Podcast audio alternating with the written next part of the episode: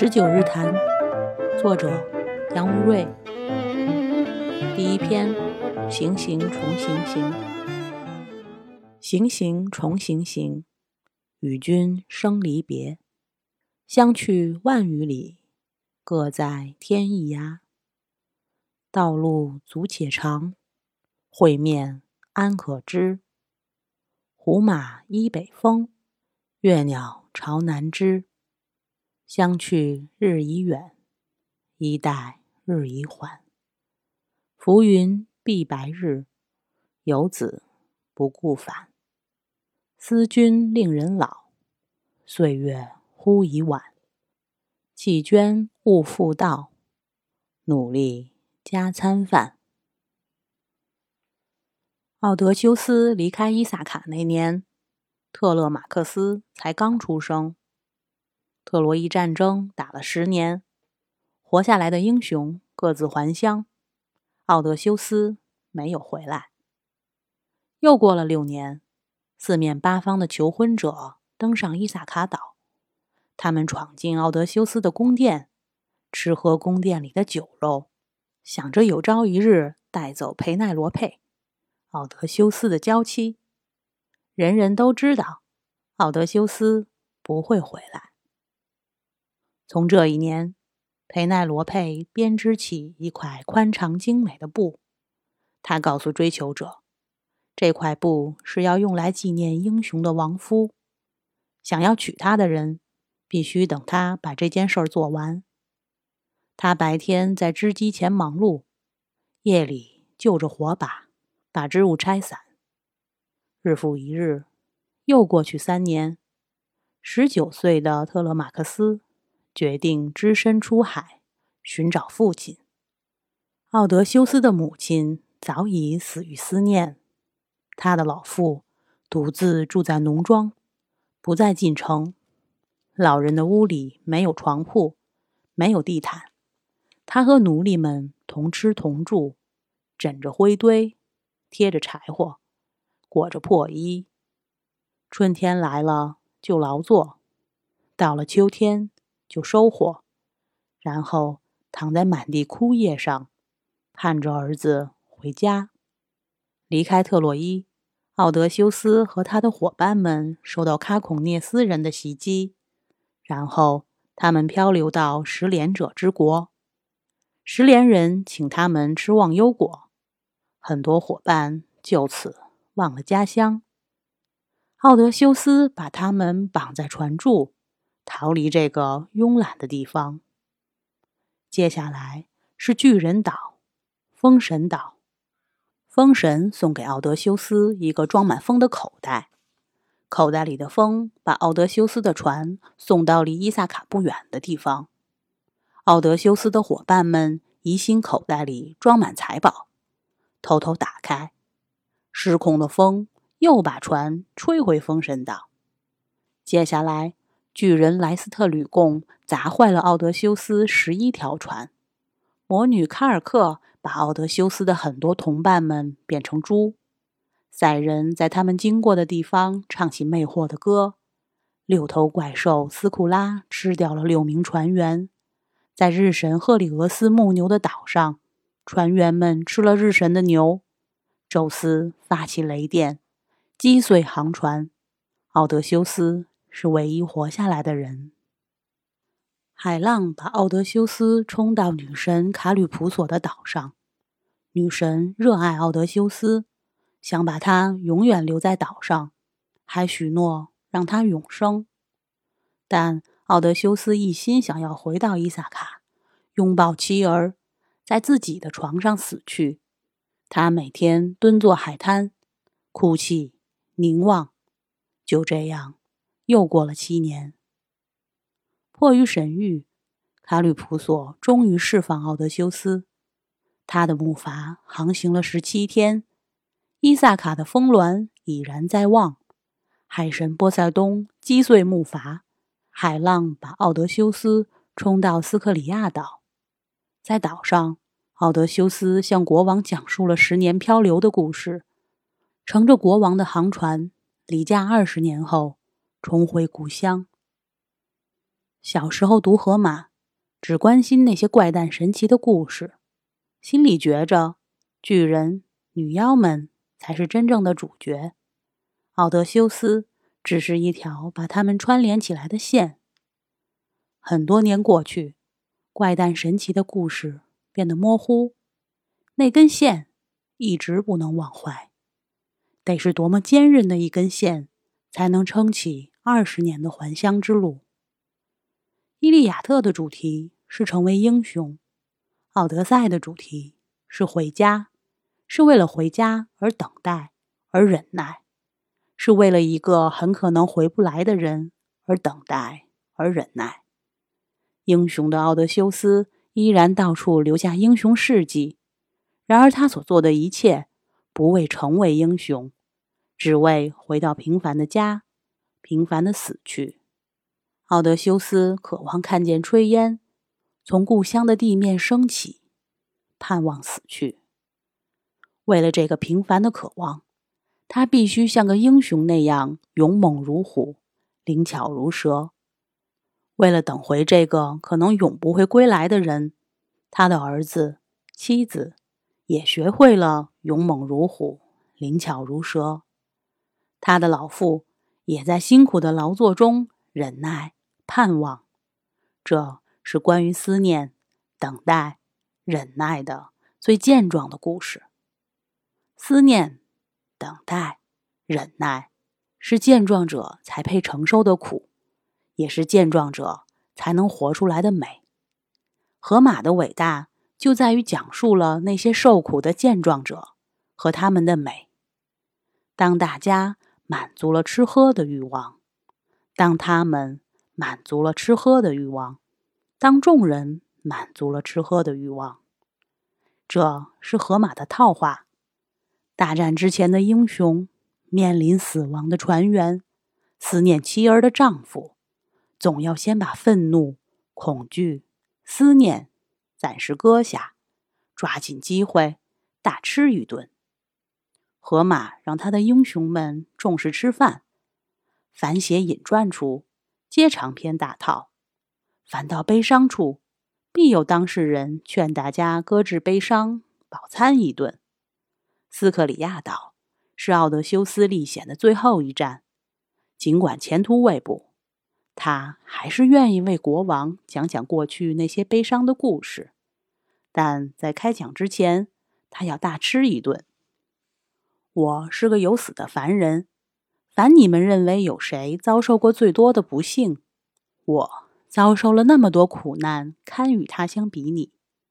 我还可以列举更多更大的苦和难，我承受他们都是出于神明的意愿。不过，我虽然痛苦，还是请让我先用餐。无论什么都不及可憎的腹中饥饿，更令人难忍。它迫使人们不得不想起，即使他疲惫不堪，心中充满愁忧，犹如我现在，尽管心里充满了愁苦，他们仍命令我吃喝，忘却曾经忍受的一切痛苦和不幸。奥德修斯说：“饥饿可憎，这是宴席间的俏皮话。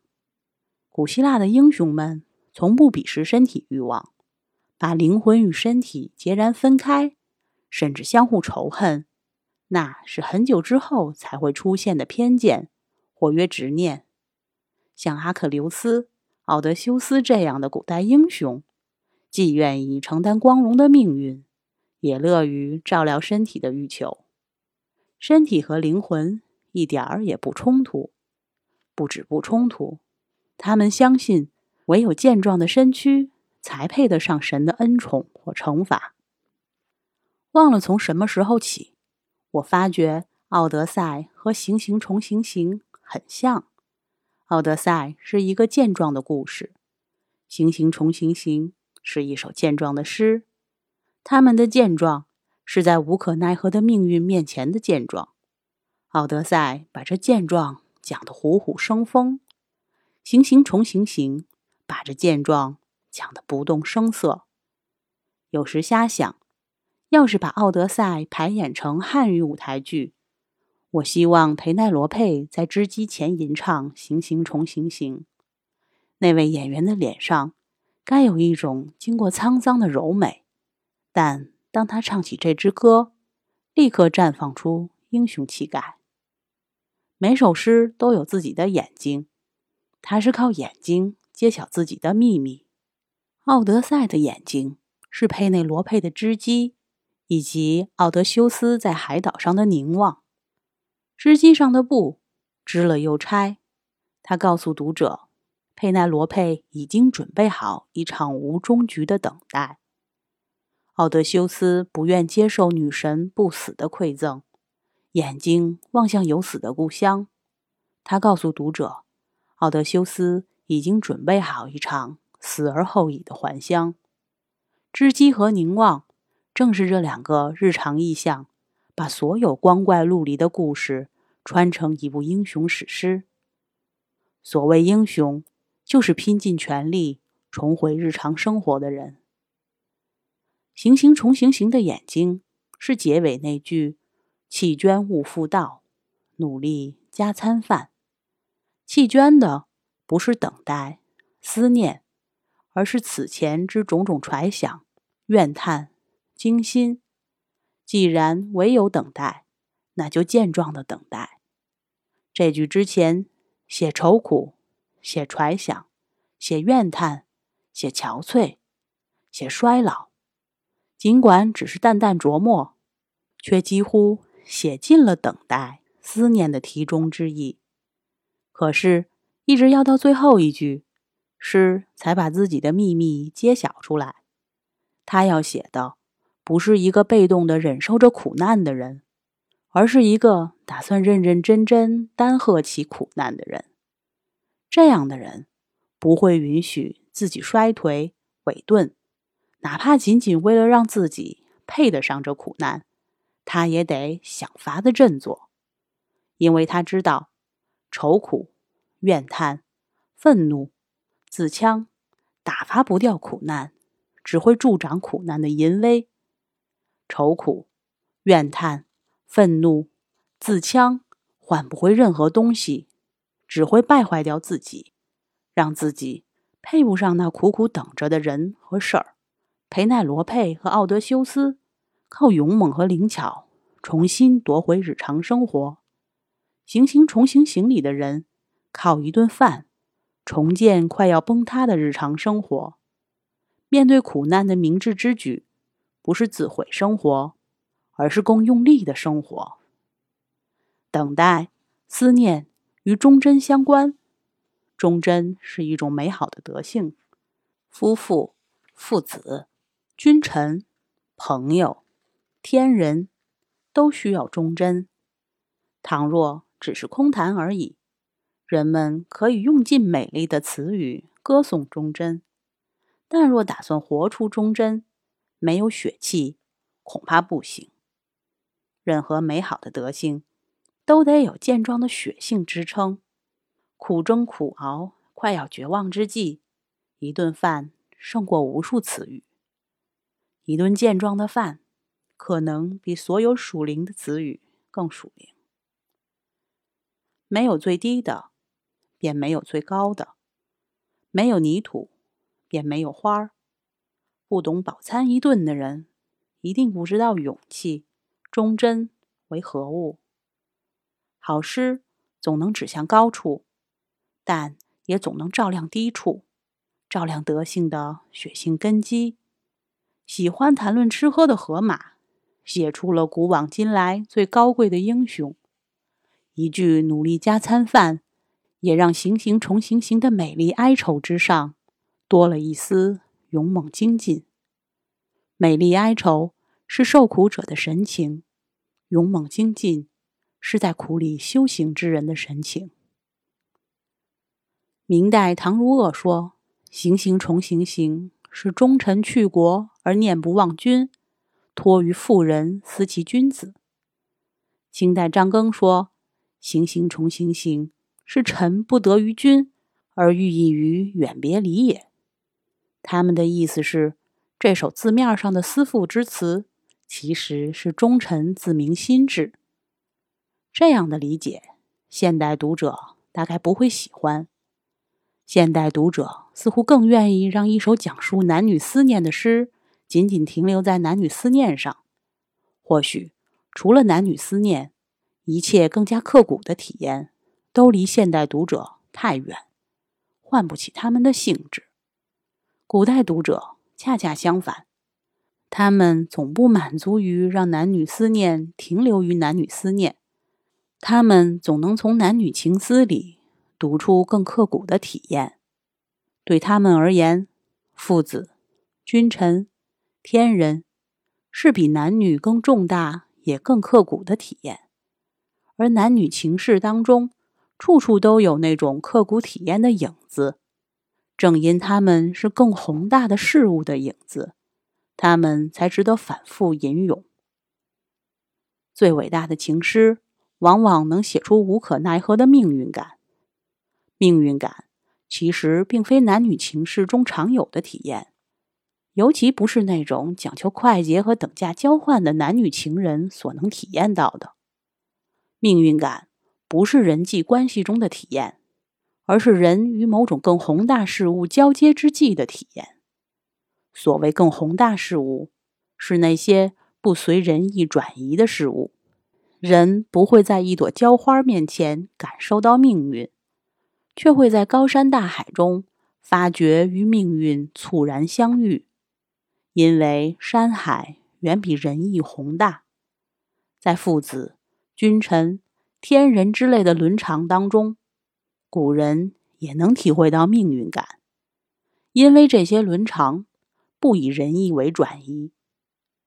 庄子说：“天下有大戒二，其一命也，其一。”义也，子之爱亲，命也，不可解于心；臣之事君，义也，无事而非君也，无所逃于天地之间，是之谓大戒。